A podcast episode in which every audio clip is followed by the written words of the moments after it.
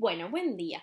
Hoy es 9 de junio de 2023, o sea, el cumpleaños número 60 de lo mejor que le pasó a la industria cinematográfica, aka Johnny Depp. Por eso es que decidí hacer este episodio súper random. Yo sé que les prometí que se venía el episodio de La La Land, pero bueno, me agarró el 9 de junio y esta fecha es de él.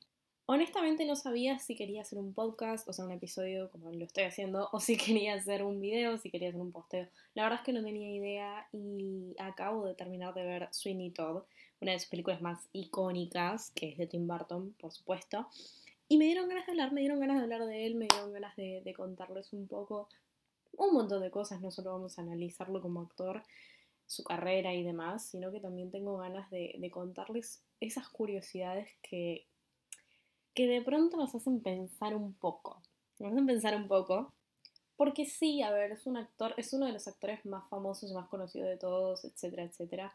Pero más allá de eso, también tiene otro lado, un lado que probablemente los fans más cercanos conocemos, pero quiero contárselos a ustedes. Hoy entré a Spotify y puse Johnny Depp y obviamente te sale su, su perfil porque bueno, también es músico, pero entre los podcasts solamente aparecían eh, aquellos que hablan del gran juicio, bueno, el juicio que más transmitido fue por tele el año pasado, que bueno, el de Amber Heard con, con él. Em, y Johnny Depp es mucho más que eso, es mucho más que eso y por eso quiero dejarlo en un episodio y quede en Spotify para la eternidad porque realmente es mucho más que eso.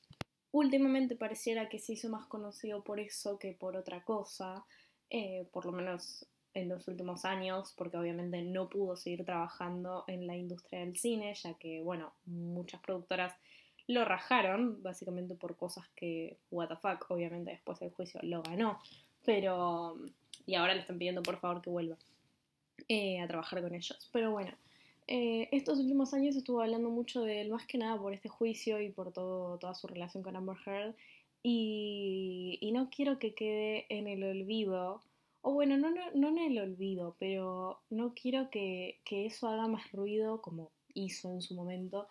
Pero ahora él volvió, él volvió a la industria. Volvió con Jen Barry, que todavía no se estrenó, pero ya estuvo en el Festival de Cannes y ya tuvo una ovación de 7 minutos. O sea, nada, estoy que me muero.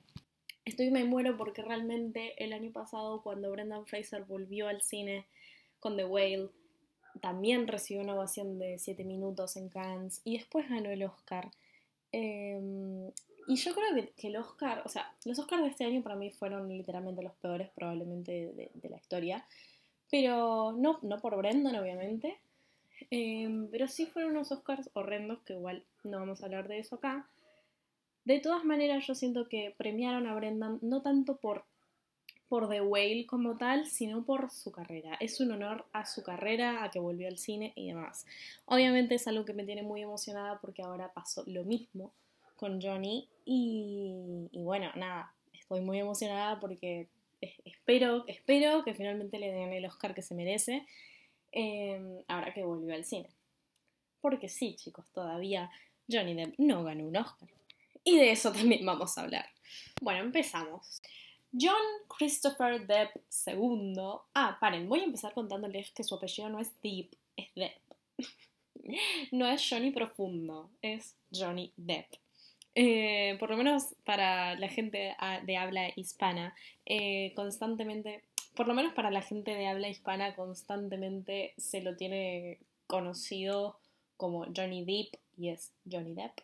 Eh, comenzó su carrera en 1984 cuando tenía 21 años. Y con este tipo de actores nosotros capaz caemos en pensar que, no sé, empezaron a actuar desde muy chiquitos o que de golpe ya, ya tuvieron papeles al principio o que estudiaron actuación durante millones de años. Y la realidad es que no. La realidad es que no. En realidad empieza su carrera con 21 años. O sea, no era tan, tan chiquito como estamos acostumbrados a ver a las historias o a los primeros inicios de, los mejores actores que tenemos en la industria. Em, y encima, no solo que empieza a actuar en ese momento, sino que su vida nunca estuvo relacionada al cine, porque sí tenemos actores que de pronto sí empezaron un poco más grandes, pero que ya estaban relacionados porque, no sé, tenían algún familiar, su padre, su abuelo, su abuela, alguien. En este caso, no. O sea, Johnny ni siquiera es que fue a, a una escuela porque le gustaba actuar, o sea, no. Él realmente estuvo siempre alejado de esto, de este mundo, de este arte, y por el contrario se, o sea, se empezó a desarrollar, empezó a crecer en otro ámbito. Obviamente acá no voy a hablar de su infancia ni nada porque es bastante complicada y no, nos incumbe. Em, pero bueno, sí que él empezó vendiendo bolígrafos. y es una de las razones por las que me parece uno de los actores más, eh, o sea, que más nos inspiran, uno de los actores más admirables de todos, porque realmente él no solo que pasó una infancia de mierda, chicos, sino que al crecer empezó a querer ganarse la vida por él mismo. Em, y arranca vendiendo bolígrafos por teléfono. Obviamente es una experiencia que hoy en día él cuenta y no le gustó para nada, o sea, imagínense. Pero después de eso, él se casa con Lori Ann Allison, que es la responsable de que él conozca a Nicolas Cage. En ese momento él estaba siendo mecánico. Eh, o sea, él literalmente pasa de vender bolígrafos a ser mecánico. Nada más alejado que eso del mundo de la actuación. Pero bueno, se casa con Lori y conoce a Nicolas Cage y él es el que lo anima a probar suerte como actor, literalmente. o sea, no sé si, si, esto es algo que se sabe, yo creo que no, pero es una de las curiosidades más increíbles sobre, sobre su carrera porque realmente, o sea, imagínense, Nicolas Cage es eh, de alguna manera el responsable de que, de que Johnny decida empezar en este mundo. Y bueno, su primer papel lo tuvo nada más y nada menos que en una película dirigida por Wes Craven, gente, por favor. O sea, el director más, mejor conocido como el director de las películas, las primeras cuatro películas de, de Scream. Em, pero bueno, él empieza haciendo un papel que ni siquiera era muy importante, sino un papel en una película de, de Wes que se llamaba, ah, bueno, que se llama A Nightmare on Elm Street, que es la película de Freddy Krueger, o sea, el papel de Johnny literalmente muere en, bueno, en las manos, en los brazos de, Freddy Krueger. Em, pero lo interesante de esto es que cuando él asiste a la audición lo hace sin ningún tipo de, de respaldo. Eh, me explico. Él se presenta a esta audición sin haber estudiado actuación, sin haber hecho absolutamente nada, ¿entienden? O sea, no tenía nada con qué respaldar la actuación que iba a hacer y sin embargo quedó en el papel y de ahí no paró, ¿entienden? O sea, fue literalmente el, el boom que lo impulsó a, a seguir y hoy en día tiene la carrera que tiene, ¿no? Después de esta primera aparición, después de este primer eh, vistazo en el mundo del cine, empieza a tener ciertos papeles no muy importantes, pero empieza a codearse de gente que, que nada, que obviamente ya tenían un nombre, empieza a asistir a premios, bueno, nada, empieza a hacerse un camino y un nombre propio en la industria. Después de un tiempo llega llega su momento, que básicamente son los 90 más que nada, cuando empieza a ser uno de los actores, una de las promesas de Hollywood más codiciadas de todas. Y ahí es cuando interpreta la comedia Cray Baby, que es la típica escena, creo que todos conocemos, icónica, donde un hombre llora con una única lágrima, o sea, literalmente creo que todos vimos por lo menos un GIF en WhatsApp. Pero bueno, esa película no fue tampoco un súper éxito, pero ese mismo año consigue el papel que lo empieza a llevar a la fama. ¿Con quién? Con Tim Burton, por supuesto. Entre paréntesis, Tim Burton también es mi director favorito, o sea, Johnny es mi actor favorito y Tim Burton mi director favorito. Eh, y cuando se cruzan, se cruzan, se conocen por primera vez, yo creo que este dúo es como el encuentro, esos encuentros históricos que se dan una vez en la vida como pasó con McCartney y Lennon y, como no sé, entienden esos dúos que, se tienen que encontrar, que se tienen que encontrar y cuando se encuentran pasa estas cosas, pasan estas cosas. Em, porque literalmente este encuentro de Barton y, Depp fue el inicio, fue el comienzo de, un sinfín de películas, una mejor que la otra. Eh, pero bueno, pero esta primera película que hacen juntos es Edward Scissorhands o El joven manos de tijera. Y me emociono y me emociono al, al hablar de esta película porque es la primera que vi de él, me parece. No recuerdo ahora. Pero, pero sinceramente es una película que, que no importa en qué momento de tu vida la veas, me parece atemporal. Es una película atemporal. Es increíble, increíble, no solamente por la historia, sino porque era un joven novato, era un joven novato que se mete y hace este peliculón y es increíble, es increíble y nunca perdonaré que no tuvo una nominación al Oscar por esto. En esta película es donde conoce a Winona Ryder, que bueno, después fue también su novia y realmente es, fue de las parejas más icónicas del Hollywood de los 90. De entre ellos estaba, bueno, lo que fue Jennifer Aniston y Brad Pitt, o sea, estas parejas que realmente marcaron una época.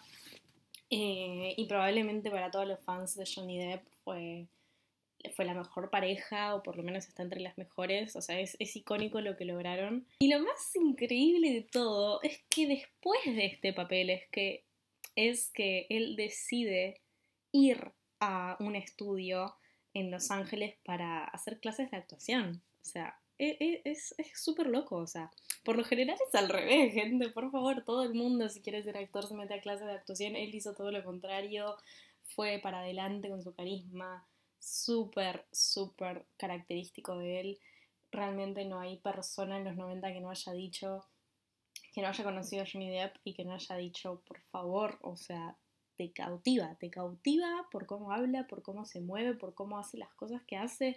Y encima después de hacer este papel, se mete a un estudio para hacer clases de actuación. Es increíble. Bueno, este fue el primer strike de la academia respecto a Johnny Depp y por qué no le dieron una nominación al Oscar por lo menos. Eh, sí, digo el primer strike porque tienen varios, tienen varios, tienen un montón. Eh, Johnny estuvo nominado solamente tres veces. No puedo creer. O sea, te juro que, cada vez que lo digo es, algo que no entiendo. Eh, pero bueno, por Edward Scissorhands recibió una nominación al Globo de Oro. Que bueno, nada. No ganó siquiera. En este momento ya estamos hablando de otro Johnny Depp. Un Johnny Depp que ya hizo El joven Manos de Tijera, por lo tanto ya estaba teniendo su propio nombre y su propio por, por, así decirlo, como su propia fama, ya era una persona que, que obviamente llamaba la atención si entraba en una habitación. Bueno, hizo largometrajes como A quien ama Gilbert Grape. Y de alguna manera fue. Eh, este, este proyecto fue uno de los que también lo empezó a lanzar en, en, el, en la industria. Bueno, ahora nos ubicamos más o menos en 1994, que sale Don Juan de Marco, que para él fue un papel también, no, no, no, tan importante a nivel mundial, pero sí definitivamente en su carrera. ¿Por qué? Porque esta película está producida por Francis Ford Coppola, director del Padrino, mejor conocido, em, y dirigida por Jeremy Levin. O sea, sí fue definitivamente un proyecto que a él lo empieza a poner en un lugar mucho más importante, además de que no está protagonizada solo por él, sino que está también con Marlon Brando, gente, por favor. Acá ya estamos hablando de otro tipo de actor que solamente tenía 10 años de carrera encima. Y ya estaba con más de 30 años también. Estamos hablando de, de un actor que que había hecho sus proyectos, sí, por supuesto, em, pero que saltó así como, como de la nada, porque imagínense, estamos en el 84, que es cuando hace su primer papel, y después para el 90, o sea, literalmente en 6 años, hace Edward Scissorhands. Entonces acá fue como el, el boom, realmente el boom en su carrera, y solamente cuatro años después ya se está codeando con Francis Ford Coppola, con Marlon Brandon. Es una locura, es una locura. Y. Ay, Dios, vayan a tomarse eh, un shot cada vez que yo digo es una locura. Pero bueno, estoy hablando yo de gente que quieren. Este mismo año, del que estamos hablando en el 94, hace otra producción con Barton, que es Ed Wood. Bueno, la película se llama Ed Wood y su personaje también. Donde actúa con Sarah Jessica Parker, con Bill Murray, o sea, y la película está buena, gente. Vayan a verla si no la vieron porque no es de las más conocidas. ¿Qué nos dice esto? Que él ya estaba en este momento, eh, básicamente ya, ya estaba, ya estaba, ya tenía su fama, ya tenía su base, ya tenía su lugar en la industria, después hace proyectos eh, con Christopher Walken, con Al Pacino. Bueno, nada, se viene una seguidilla de películas que tampoco son las más conocidas de él, pero en algún momento le llega, le llega también una película que me emociona porque es un super boom en su carrera, otro de sus super booms, y es Sleepy Hollow, mejor conocida como La leyenda del jinete sin cabeza. ¿Con quién? ¿Con quién hace esta película? Con nada más y nada menos que Cristina Ricci. Un boom de vuelta. No, la concha. Y dirigida por quién? Por Tim Burton. Por Tim Burton porque es la mejor dupla del mundo entero. Obviamente también ya se había ganado sus haters, ya se había ganado sus haters, que estaba todo el mundo diciendo, ay, solo hace películas con Tim Burton. Y el tipo, sí, pero ¿qué te importa? ¿Entendés? O sea, ¿cuál es tu problema? Si mirás, son de las mejores películas que están saliendo, o sea, me cago. O sea, what the fuck. Eh, en esta película también trabaja con Christopher Walken eh, y hay un, bueno, hay un montón de caras conocidas en esta película. Eh, yo sinceramente creo que es una de las mejores y aparte vemos a un Johnny completamente... yo siento que es una película donde realmente se lo ve emocionado. Se lo ve emocionado porque... Porque yo creo que es un actor que se le nota mucho su, su tipo de, de, relación que tiene con los papeles que está haciendo. No sé si me explico. Capaz si ustedes lo ven de vez en cuando, no vieron toda su filmografía, que encima es larguísima. Em, porque más o menos hace una o dos películas por año, es una locura. Em, ahí va, ahí dije una locura vuelta. No, pero realmente, o sea, es un actor que, que si lo buscan tiene, no sé, creo que fue en el 93. Paren, voy a chequear porque soy periodista, gente, yo tengo que chequear antes de hablar. En el 93, indeed. Eh, bueno, en el 93 metió tres películas. En el 94 metió dos. Bueno, nada, básicamente es un actor que tiene mucha carrera hoy en día, que tiene muchas películas. Em, y entre ellas, sí, tiene muchas conocidas, pero también hay otras que van quedando viejas, que van quedando atrás. Em, y que son realmente buenas, que son realmente buenas y acá ubiquémonos en antes de los 2000, o sea, todavía no estábamos en una industria recontractualizada, eh, todavía había muchas cosas que mejorar, yo creo que, que los primeros, que antes de los 2000 el cine era, no, no era muy no era muy cambiante, no sé cómo explicarlo, pero después de los 2000 obviamente avanzaron las tecnologías, avanzó todo y ahora parece que pasaron como 50 años, pero en realidad no pasaron 23 nada más, no es tanto, es casi, bueno, yo tengo casi 20, pero bueno, no es tanto. Y, bueno, en el 99 sale Sleepy Hollow, por supuesto es otra película que no perdonaría a la academia porque no lo nominaron. Strike 2. Empiezan los 2000, empiezan los 2000 en la carrera de, de, Johnny Depp y son interesantes estos primeros años de los 2000 porque entra en, en una era donde empieza a hacer muchas películas dramáticas, donde quizás se aleja, bueno, no es que se aleja de, de, lo que él estaba haciendo, pero él en realidad es un actor que siempre hizo de todo. O sea, yo realmente creo que es uno de los actores más completos que existen. Es una persona que que canta, que baila, que te hace musicales, que te hace películas de horror, que, te hace, bueno, ya vamos a pasar a las partes de, sus papeles más icónicos o de los que más nos marcaron. Es un actor que, básicamente no tiene un, género en, en, las películas que vos digas, ah, no, bueno, se dedica a esto. No, la realidad es que desde el principio dejó en claro, desde el primer día que pisa Hollywood, dejó muy en claro que él iba a ser súper variante, súper cambiante, que iba a hacer lo que tenía ganas eh, y que definitivamente no iba a andar eh, a encasillarse en algún, en algún género cinematográfico. Eh, pasó por todos, o sea, pasó por la comedia, por el, el, drama, el romance, pasó por todo, uno mejor que el otro, la verdad.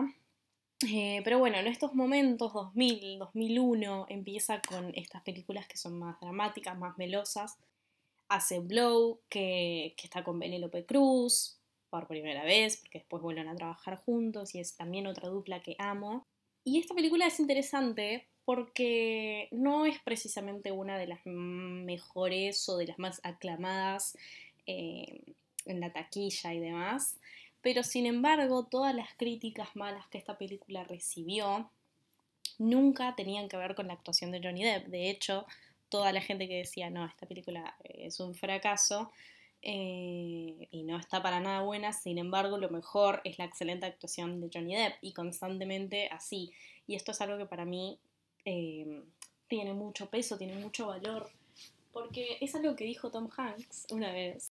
Y él dijo, puedes hacer una película horrible, pero no estés horrible en la película. Eh, y es un poco lo que le, estaba pasando a Johnny en ese momento, porque bueno, en estos años no hace las mejores películas posibles, eh, sin embargo, él está excelente en todas. Bueno, ahora, ahora me meto en una película extraordinaria, una película que, que a mí me marcó la vida entera y encima se estrena en el año que yo nací, en el 2003. Estoy hablando de Piratas del Caribe 1, eh, La maldición del Perla Negra. Acá es donde hace eh, probablemente el papel más importante de su carrera, eh, el papel que él más ama, es un personaje que él adora, que es él, porque realmente no podemos imaginar a otro actor haciendo algo siquiera similar. Y no es algo que lo digo yo, sino es algo que que él mismo creó. O sea, Jack Sparrow, estoy hablando de Jack Sparrow, es un personaje que, que no solamente está excelentemente bien construido, porque por favor, o sea, el personaje que se mandaron para hacer eh, a Jack Sparrow y para pasarlo a la pantalla, no, simplemente excelente lo que hicieron. Eh, hoy en día es probablemente su personaje más popular. Eh, y acá les voy a tirar un dato una curiosidad. Johnny no fue la primera opción de Disney para hacer a Jack Sparrow. La primera opción fue Hugh Jackman. Por favor, me muero. O sea, es re loco pensar hoy en día a Jack Sparrow como con la cara de, Hugh Jackman, ¿no? Ojo, yo lo amo a Hugh, pero, pero bueno, es eso que les digo. Realmente Jack Sparrow es Johnny Depp y Johnny Depp es Jack Sparrow. O sea, es como una especie de relación y son la misma persona. Además, bueno, el trabajo, el trabajo que hizo él para interpretar a este personaje no es como que solamente fue y lo hizo, no, y se nota. Es eh, un personaje que él, del que él se enamoró desde el primer instante em, y que hizo un research importantísimo. Realmente se metió, estudió, se fijó cómo eran los piratas en ese momento, en el siglo XVIII. Y acá les voy a tirar otro dato eh, su personaje, él para cuando lo construye, porque obviamente hoy en día para mí eh, remontarnos a Jack Sparrow es, también, no es solamente el personaje que fue creado por, por, la producción, por los guionistas y demás, sino que también es un personaje que cuando él lee, cuando él se fija, cuando él investiga, es un personaje que de alguna manera él crió. No sé si se entiende mi concepto, pero a él le dieron como a un bebé, a él le dieron a un bebé que era el guion, que era la idea entera de la película, él agarra y empieza a criar a ese pirata hasta que se convierte en él y, él ama el rock, este es otro, otro dato, eh, probablemente lo sepan, eh, pero basó su papel eh, constantemente como, vieron que Jack Sparrow tiene esta onda media rockera, bueno, se basó mucho en el guitarrista de Rolling Stone, en Keith Richards, que encima después aparece posteriormente en la saga, en un papel por ahí. Eh, pero casi fue despedido, o sea, Johnny casi fue despedido por esto. No sé bien por qué, sin embargo era algo que según Disney no se puede hacer, porque de alguna manera era como copiar una estética, pero obviamente no es algo muy relevante, por algo no fue despedido, o sea, lo que pasó fue que casi es despedido porque obviamente no es que uno pueda agarrar y copiar la estética de algún artista, como en este caso Keith, pero, pero él se inspiró un poco en esto, él se inspiró un poco en él. Em, así es como nace Jack Sparrow, así es como nace la primera película de una saga que después se convirtieron en seis películas, em, una saga que, que marcó mucho, marcó una gran generación, marcó un momento muy importante, eh, se llevó muchos fanáticos, o sea, no es que se llevó, pero se ganó más bien, se ganó muchos fanáticos que ya eran eh, fans de, Harry Potter o del Señor de los Anillos, o sea, es una saga que, se metió en este mundo, en este mundo de la fantasía. Em, y obviamente este podcast, eh, este episodio más bien, es sobre Johnny, no, no me voy a meter específicamente a hablar de la saga de Piratas del Caribe porque además voy a hacer un episodio completamente aparte para hablar de todo esto. No es que ahora me voy a meter en todas las películas, em, pero bueno, obviamente es algo que no puedo no nombrar. Eh, así que bueno, si quieren escuchar más sobre la saga, próximamente habrá un episodio. Pero por lo pronto voy a seguir con, la carrera y, con, la vida de Johnny. Eh, bueno, Ahora estamos en un 2003, eh, en 2004 ya, eh, que básicamente el nombre que inundó el mundo fue Johnny Depp. O sea, una persona que acaba de hacer Piratas del Caribe, nominada al Oscar. Esta es su segunda nominación al Oscar por interpretar a, Jack. Eh, lastimosamente no lo ganó, pero tampoco es algo que me enoja. Eh, estoy súper, súper contenta de que por lo menos fue nominado, eh, pero bueno, la verdad es que en ese momento estaba compitiendo con, el pianista, con la actuación de Adrian Brody, que es de otro mundo, eh, y bueno, y efectivamente Adrian se lo ganó. pero bueno, yo estoy muy contenta porque literalmente una actuación como esta que hizo Johnny por lo menos recibió una nominación. Pero bueno, es la única que recibió por Piratas del Caribe. Por la primera película es la única vez que él recibe una nominación al Oscar y eso sí me parece un terrible strike. es como un strike eh, a la mitad porque bueno, fue nominado una vez, pero al mismo tiempo fue la única vez. Eh, y tenemos después de esa cinco películas más, o sea, tranquilamente podían, em, podían nominarlo. Bueno, en realidad la sexta aún no salió, está en producción y en realidad es una producción que se paró, acá también voy a tirar una curiosidad, un dato.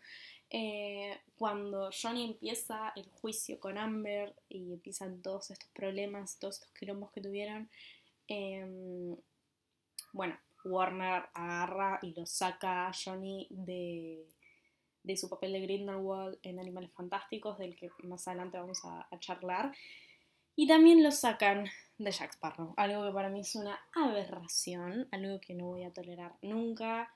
Eh, en este caso fue Disney quien lo saca, pero igualmente es, es una locura. Eh, y en su lugar iban a poner a Margot Robbie, eh, una actriz que también amo, amo, amo, amo, pero no hay chance de hacer una película de Piratas del Caribe sin Johnny Depp y eso es algo que todos estamos de acuerdo y es una producción que se estaba haciendo y que ahora la pararon, la, tuvieron que parar porque sinceramente eh, se dice, o sea, la confirmación por así decirlo o, la razón más oficial de por qué se paró es porque Margot decidió no continuar con esto ya que los productores no querían hacer la mirada que ella tenía planteada, una mirada que me parece súper interesante porque ella quería meter más mujeres. Eh, obviamente Piratas del Caribe es una saga bastante machista. Eh, sin embargo, para mí no era eh, por donde la saga tenía que ir, porque obviamente no estaba Johnny Depp. Pero, pero bueno, nada, básicamente la producción se paró, pero la película está confirmada. O sea, la Pirata del Caribe 6 de una forma u otra quieren que salga. y ahora están literalmente robándole a Johnny que vuelva. También porque cuando el mundo recibe esta noticia nadie estaba dispuesto a aceptar una película así sin Johnny. Eh, y él dijo un montón de veces que la única razón por la que volvería es para eh, mantener a sus fans contentos, porque obvio es, es, el papel que él más quiere y el papel que, que bueno, que los fans más quieren seguramente también. Em, pero bueno, él sigue muy enojado y, nosotros lo aplaudimos porque tampoco es como que lo van a tratar así nomás, tipo lo echaron, bueno, ahora banquénsela, no tiene por qué volver. Em, así que bueno, no sé, por ahora esas son las noticias que tenemos. Pero me vuelvo a, donde estaba, estaba en el 2003 cuando termina de, en el 2004, bueno, ya pasan los Oscars, eh, la nominación y demás, y él entró en, en su momento más importante probablemente, el momento de auge. Eh, y acá es donde 2004 hizo Lost in La Mancha, que no es tampoco una cosa increíble, ni La Ventana Secreta, pero después sí sale, o sea, este es otro año donde él mete cuatro películas, increíble, es una cosa que me parece fascinante. En el 2004 también hace Finding Neverland. ¿Con quién? Con Kate Winslet y la primera vez que trabaja con Freddie Highmore, que después va a trabajar en eh, Charlie, Charlie la fábrica de chocolates. Pero bueno, en 2004 hacen esta película, que no solamente me parece una película súper pura y súper increíble en todos los sentidos, es súper, súper dramática, pero súper romántica y soñadora al mismo tiempo. Es la típica película de cuento de hadas que le ponen a un niño cuando se quiere ir a dormir.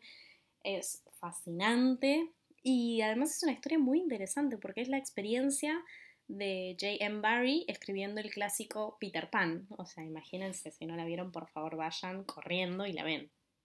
Por la que también recibe una nominación al Oscar.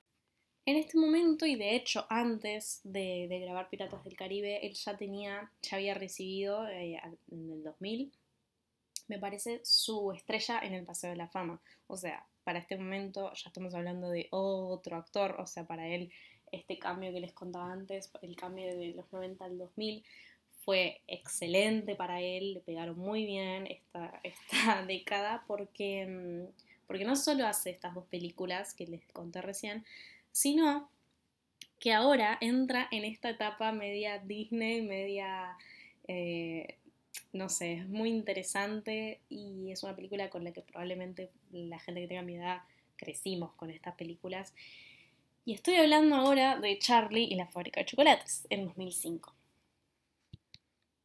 Otra producción de Tim Burton que también va a tener su episodio propio porque también es una película muy importante en mi vida, pero eh, es indispensable nombrarla. ¿Por qué? Porque para este momento él construye, crea, que es algo que, que a mí me parece fascinante de este actor, y es lo que les contaba antes con lo que hizo con, con Jack Sparrow. Él creó al personaje. Él realmente creó al personaje. Y acá lo hizo de vuelta. Acá de vuelta y encima un papel que ya habíamos visto antes. No es la primera vez eh, que se interpreta a Willy Wonka en, en en la industria cinematográfica. Que vimos este personaje fue con Gene Gilder en Willy Wonka y la fábrica de chocolates en el 71. Pero bueno, acá Tim Burton agarra en el 2005, hace su versión eh, donde agarra de vuelta a Johnny y a Freddie Highmore, que es la segunda vez que trabaja con Johnny en este caso, y ya habían trabajado un año antes juntos, entonces se nota, o sea, yo creo que la química se nota. Siento que también son dos actores que, que conectaron muy bien desde la primera y es súper interesante porque estamos hablando de una persona eh, de más de 30 y de un niño, o sea, es, habla de, una simpatía hermosa. Entonces Johnny Agarra crea a Willy Wonka, crea eh, su estilo, crea su manera y acá es cuando el mundo dijo, este es el mismo autor que hizo a Jack Sparrow. Y ahí fue otro boom en su carrera, porque como les dije ya varias veces, Johnny tiene un montón de booms, tiene un montón de, de momentos donde sorprende al mundo literalmente haciendo algo que nadie se espera. Y acá fue la primera vez que el mundo agarra y, y el, público y los espectadores y todos dicen, ok, ok, este actor e-, es serio, esta cosa viene seria. O sea, ya pasó la era de los, de, los, en el 84 cuando empieza del actor novato, eh, de los 90 a los 2000, con, con sus, sus, éxitos, con sus actuaciones increíbles. Ahora entramos en su era, en su era que es de 2005 un poco en adelante, bueno, ya desde que hace Piratas del Caribe en 2003. Pero acá entra en una seguidilla de años donde lo único que hace son éxitos. La gente acá un poco eh, se estrena Charlie, Charlie la fábrica de chocolates, que by the way ahora se va a estrenar el año que viene eh, Wonka, que la interpreta Timothy Chalamet. otro actor increíble que va a ser como los inicios de Wonka, es algo que me tiene bastante expectante, quiero ver qué hacen con eso. Em, pero bueno, se estrena esta película y la gente dice, ok, estamos eh, ante algo legendario. Eh, realmente les estoy hablando en serio. Hoy en día todavía hay gente que no lo puede entender cómo puede ser que sea el mismo actor. Eh, y es algo excelente. Pero bueno, después ¿qué pasa? Se estrena una película donde él le pone voz a un personaje. Una película animada en 2005, El cadáver de la novia, también de Tim Burton, por supuesto. Entonces, de vuelta, ya estamos hablando de un actor que que estaba en todas, que estaba en todas, este, que está en todos los géneros, que están todos los personajes, que, está, que es súper versátil, que está en todas las películas, que hace lo que quiere, que le va bien en todo lo que hace, porque realmente tiene éxito, porque se compromete como nadie con un papel, porque lo crea, porque lo inventa, porque lo, o sea, todo, todo, todo. Y llega 2006 y sale la segunda de Piratas del Caribe. Acá entró en un momento donde vieron... Eh, cuando se va a estrenar una secuela de una película que es muy, o que fue muy, muy taquillera. Eso es, un tema, este es un tema del que de verdad podría hablar una hora entera, pero lo voy a hacer muy corto. Eh, en el mundo del cine es complicado que. Es complicado cuando se estrena la segunda parte de una película que fue muy exitosa. ¿Por qué? Porque creo que lo dicen en todos lados, es como una de, de las cosas que se saben. Eh, si vieron Scream, vieron que Scream es una saga que también tiene mucho amor por el cine y realmente eh, siempre vieron que siempre hay un personaje que es cinéfilo y que te explica como las reglas. Bueno, eh, básicamente lo dicen en un momento, o sea, ¿qué secuela es mejor que la primera? Y ahí es cuando, eh, bueno, algunos nombran El Padrino, ¿no? Que para mí El Padrino 1, 2 y 3 son las tres excelentes. Em, pero bueno, hay gente que le gusta mucho más la 2. Entonces dicen, es la única vez en la historia que se hizo bien una secuela. Em, después todo el mundo cada vez que anuncian una secuela es como que hoy en día les diga que no sé, se va a estrenar Titanic 2, ¿entienden? Es algo que nadie quiere ver, nadie quiere ver Titanic 2. la primera ya fue un éxito, ya es icónica, ya es excelente, listo, déjenla ahí.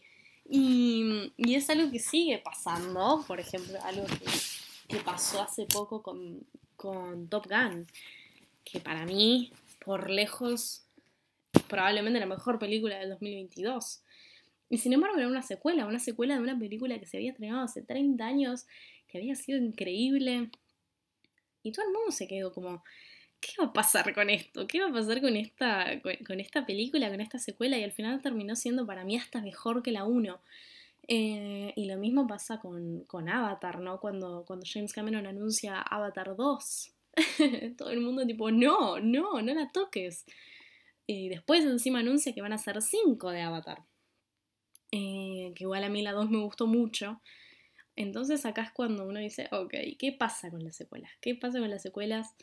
Em, bueno, a mí me pasó con Harry Potter. Hay una clara diferencia entre Harry Potter 1 y Harry Potter 2. La 1 es una, masterpiece y la 2 se notan eh, los errores, se nota que no es lo mismo. Igual a mí me encanta toda la saga. Pero bueno, ahora me está pasando, por ejemplo, con el Joker. Se, se estrenó el Joker, el de Joaquín Phoenix. A mí me fascinó y ahora se va a hacer la 2 no sé, le tengo miedo, pero también expectante. Bueno, me fui por las ramas. Estaba hablando de Pirata del Caribe 2. En este momento la gente se empieza a preguntar si Johnny Depp va a poder eh, volver a construir a Jack Sparrow después de que ya pasaron tres años, eh, de que se mandó una actuación legendaria. Y obviamente todo el mundo agarra y dice, no va a ser lo mismo. Bueno, obviamente vuelve a sorprender es lo mismo y es eh, cada vez mejor. O sea, yo creo que algo que tiene Piratas del Caribe es que parece una película muy larga, no parecen cinco distintas, eh, porque los personajes están tan bien construidos que no parece como, como que pasaron muchos años de por medio, no sé si me explico. Obviamente no en términos físicos, sino eh, en, bueno, en sus increíbles actores, porque la verdad es que tiene uno de los mejores elencos de todos. Em, nada, constantemente se están reinventando y lo están haciendo mejor, mejor y mejor. Y eso es lo que pasa en Piratas del Caribe 2. Y ahora sí no esperaron demasiado, sino que se hizo la 3, que para mí es la mejor de toda la saga. Es una cosa impresionante. En 2007, acá es cuando creo que es el peor error de la academia no haber nominado a Johnny Depp por esta actuación. Sinceramente, eh, Pirata del Caribe 3 en el fin del mundo es una película. no, no es que. Esa película necesita un podcast aparte, ¿no? Literalmente va a haber uno de Pirata del Caribe y otro de Pirata del Caribe en el fin del mundo. Porque es de otro. No, no, es increíble. Este mismo año se estrena Sweeney Todd, de la que les hablé al principio del episodio, que ya van. ¡Uy! 40 minutos. Pero bueno, si recuerdan, hace 40 minutos les dije que había terminado de ver Sweeney Todd hoy. Eh, también, otra película de Tim Burton.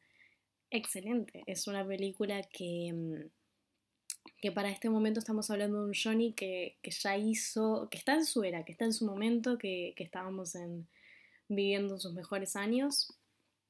Eh, y hace a este barbero Endemoniado es una película que, encima es un musical. O sea, acá es la primera vez donde vemos a Johnny Depp en un musical.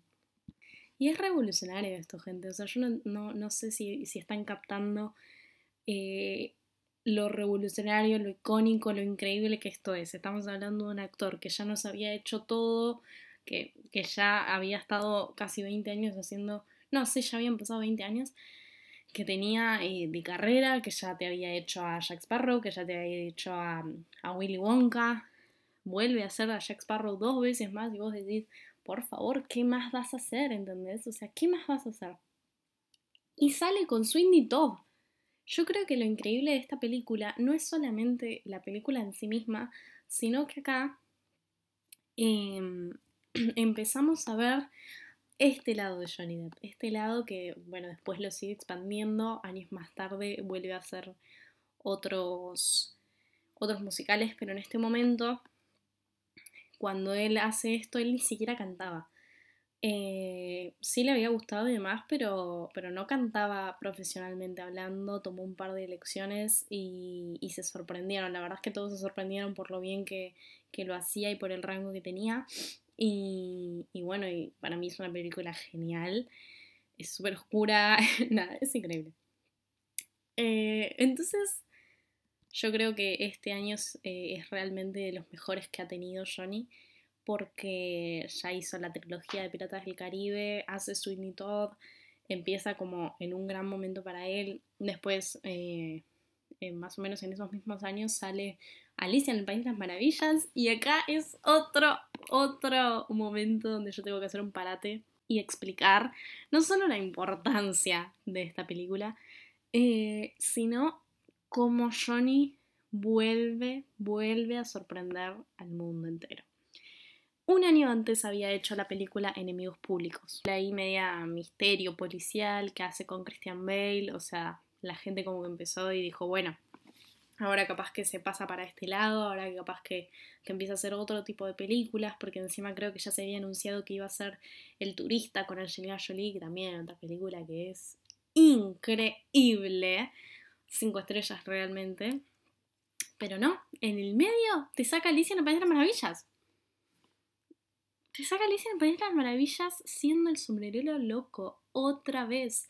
La segunda vez que la gente se queda tipo, ok, ok, vos sos el mismo chabón que hizo Edward Scissorhands, Piratas del Caribe, bueno, Jack Sparrow, Willy Wonka y ahora esto, ahora esto, ahora este sombrerero eh, y, ay no, no, es que les juro, es emocionante, es emocionante esto.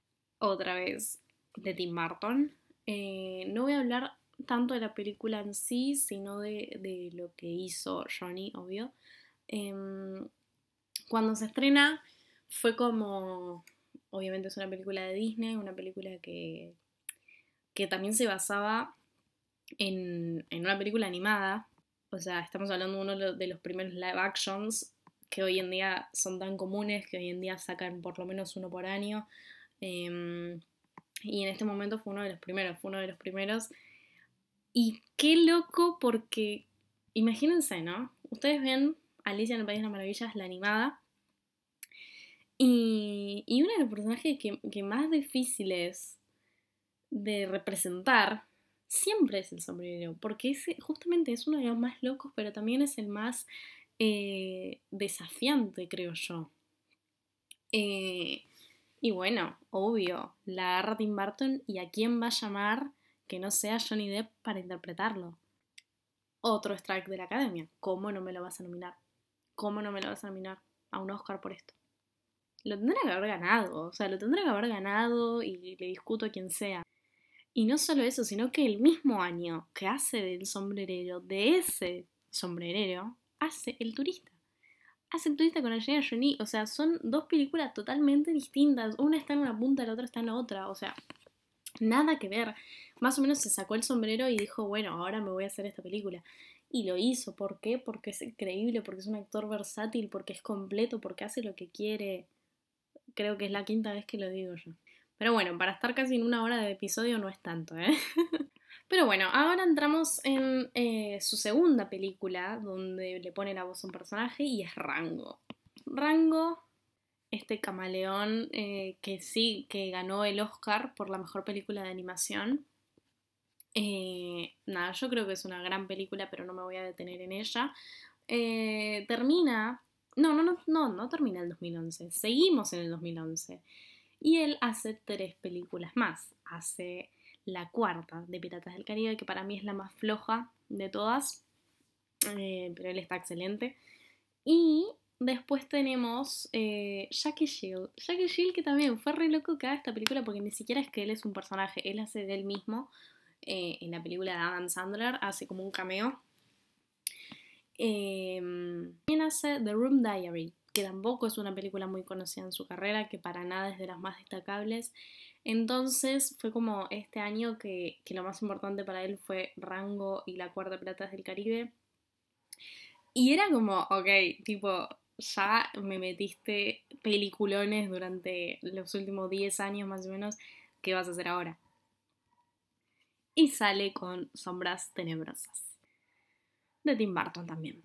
De vuelta con Elena Boham Carter, que para mí ahora se sumó, bueno, ahora no, ya hace varios años que ya se sumaba a poner en Charlie, Charlie, Charlie, ay, en Charlie, por favor, en Charlie la fábrica de chocolates también estaba Elena Boham Carter y, nada, ya es una cuestión de que, de que ya eran un trío en este momento, ya era el, el, trío eh, increíble, icónico del cine, que estaban haciendo películas increíbles y que cuando sale Sombras Tenebrosas también él hace un papel muy distinto a todo lo que venía haciendo, muy distinto.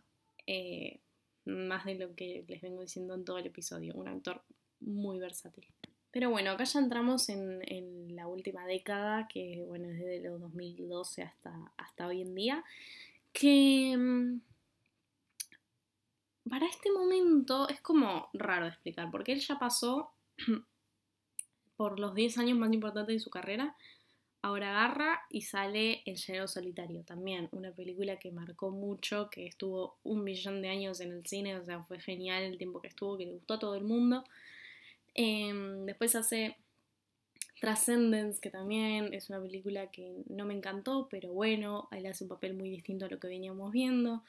Y después sale Into the Woods y Mordecai que acá también tengo que parar un poco a hablar de estas dos películas porque Into the Woods es un musical.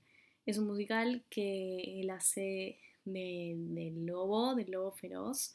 Es un cast fascinante, la película está genial. Eh, pero también, ¿entienden esta cosa que, que para mí es súper característica en la carrera de Johnny? Y es que el chabón eh, sorprende porque ponele que él mete, no sé, sería muy distinto si él agarra y hace todos los musicales de una o hace todo de una.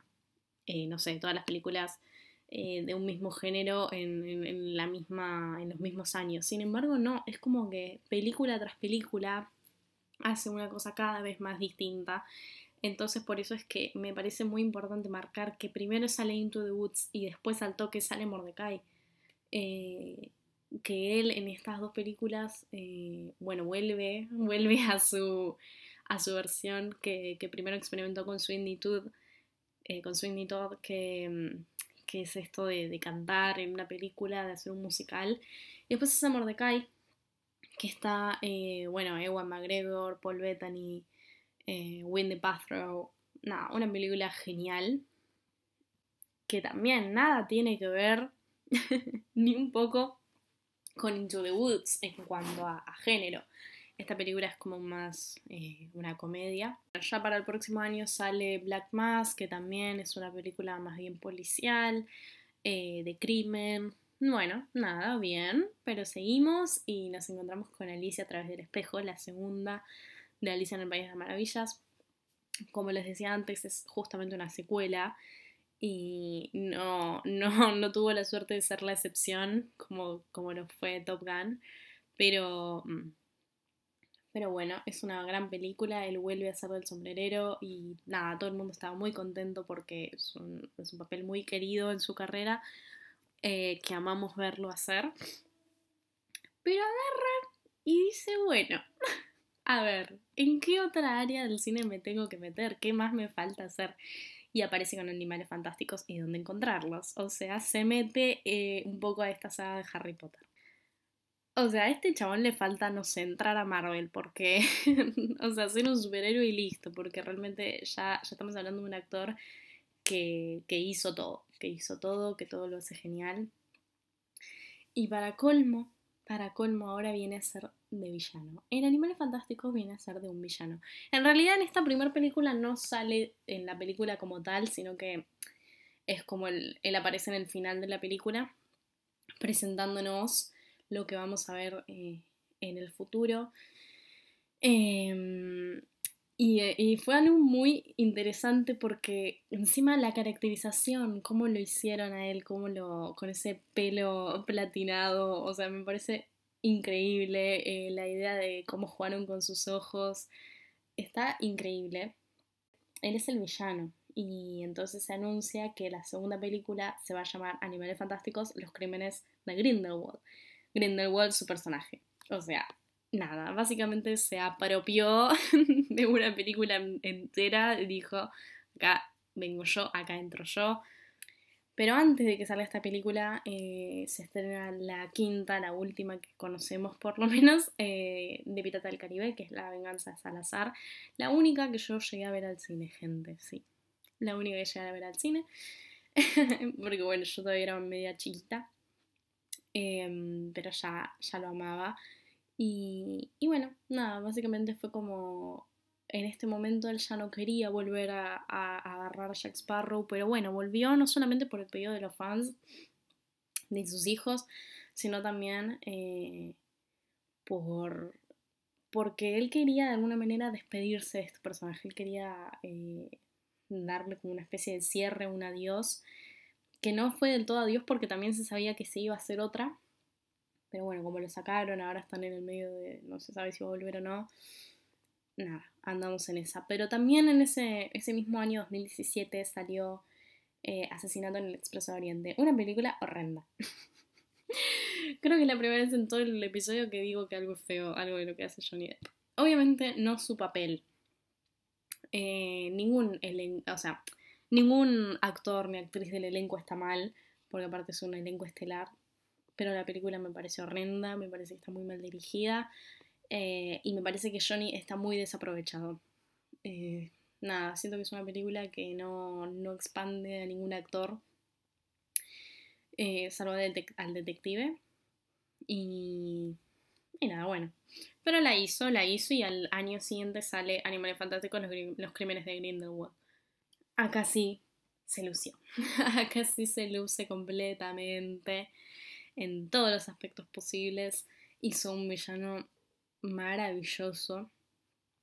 Em, y es una pena, es una pena que se hayan, eh, que se hayan, que Warner se haya dejado llevar por Amber Heard y lo haya despedido porque ya se estrenó la tercera de Animales Fantásticos con Grindelwald y él no es Grindelwald. Pusieron a otro actor que también es fascinante pusieron al, carismático Matt Michelson, que hizo un gran trabajo porque es un gran actor, pero después de que, de que vimos los crímenes de Grindelwald, es muy difícil, como todo personaje que toca Johnny Depp y qué hace Johnny Depp, imaginarnos a otro actor haciéndolo. En este caso, literalmente otro actor lo hizo y se nota que no es lo mismo. Eh, pero bueno, en este momento ya entramos en la etapa quilombera de su vida. En 2017, en este mismo año donde, donde salieron estas películas, eh, se separa. Se separa de Amber Heard y empieza el quilombo, empieza el quilombo y, él nada más pudo hacer dos películas eh, en los últimos, o sea, desde 2017. Desde 2017 que solamente conocimos dos películas nuevas, una que fue eh, Sherlock Gnomes, que en realidad es una película animada que no tuvo mucha relevancia. Y después Waiting for the Barbarians, que está en Netflix, me parece, la pusieron hace poco. Y es una gran película, es una gran película, no le jodo, no le jodo. En 2019 sale esta película que él hace otra de sus actuaciones magníficas. ¿Y qué pasa? No la promocionan nada, no la promocionan nada porque él ya estaba en todo este quilombo en Amber Heard ya lo estaban sacando de, películas, ya no lo estaban dejando trabajar. Y obviamente es una película que pasó súper desapercibida y que parte por la que hago este episodio es para que la vean, porque como la vocera de la película me encanta. Eh, no, pero realmente, realmente es una película que es muy buena, que es muy buena. Él lo hace genial como siempre. Y también es la última que hizo. Porque después de esto entramos en la etapa juicio, entramos en la etapa Amber Heard, entramos en todo este quilombo del que no me quiero parar a hablar porque nada, no le voy a dar más protagonismo del que ya tuvo en su vida durante estos años. Em, nada, creo que todo el mundo ya conoce la historia y si no, bueno, vayan a googlearla porque de esto, de eso no se trata este podcast, de este episodio. Em, pero bueno, llegamos a este maravilloso año en el que estamos hoy en día, 2023. Y sí que se va a estrenar Jen Barry, su película que, vuelve al cine, la película dirigida y protagonizada por Wen también.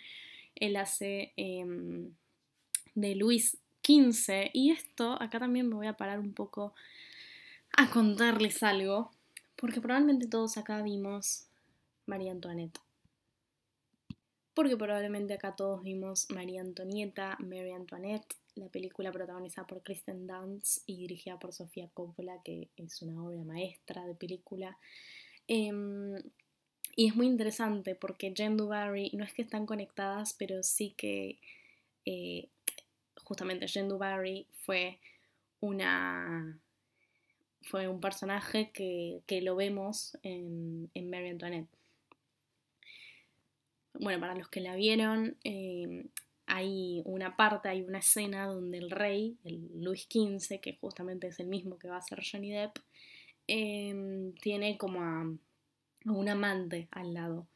Y le cuentan a María Antonieta que se trata de Jen Dubarry, o sea, una persona que pasó a la historia de alguna manera como no literalmente, no pasó con el mejor nombre o con la mejor reputación, y siento que, ahora que se estrena una película que literalmente lleva su nombre de título, va a ser muy, muy interesante. Tengo entendido que no va a salir en cines, pero que va a salir en Netflix eh, en un par de meses. Así que bueno, nada, muy contenta, expectante, esperando que eso suceda. Y bueno, nada, creo que así es un poco como, como me gustaría cerrar este episodio largo. Gracias, gracias por escuchar si llegaste hasta acá. Em, obviamente sí, charlamos de la carrera más bien profesional en el cine de Johnny. No quiero realmente, eh, no era mi intención para nada meterme ni en sus relaciones, ni en su vida privada, ni nada. Eso es algo que si ustedes quieren saberlo sabrán por su cuenta pero en este episodio más que nada quería honrar, homenajear su carrera, que ahora vuelve de alguna manera, que sigue, que continúa y que cada vez, o sea, yo, yo le tengo todavía muchísima fe. Eh, vieron que, mm, bueno, después de haber escuchado todo este episodio sabrán se imaginarán que es una persona que, sorprende muchísimo. Entonces, nada, nunca se sabe, nunca se sabe qué va a pasar con Johnny nunca se sabe qué próxima película va a ser y, y siento que vienen muchas cosas buenas. Bueno, millones de gracias por escuchar. Espero que decidan pasarse al próximo episodio, que con suerte se va a estrenar el próximo viernes, porque mi intención ahora es que salgan todos los viernes. Como básicamente es mi misma intención desde que empecé el podcast, pero bueno, también empecé la facultad en el medio. Entonces estamos en tiempos caóticos. Además, en dos semanas se me viene mi primer paseo. Pero bueno, nada, mil gracias, mil gracias por escuchar. Síganme en Instagram, estoy en Cine en todas las redes, sobre todo en Instagram y en TikTok, son las que más me manejo.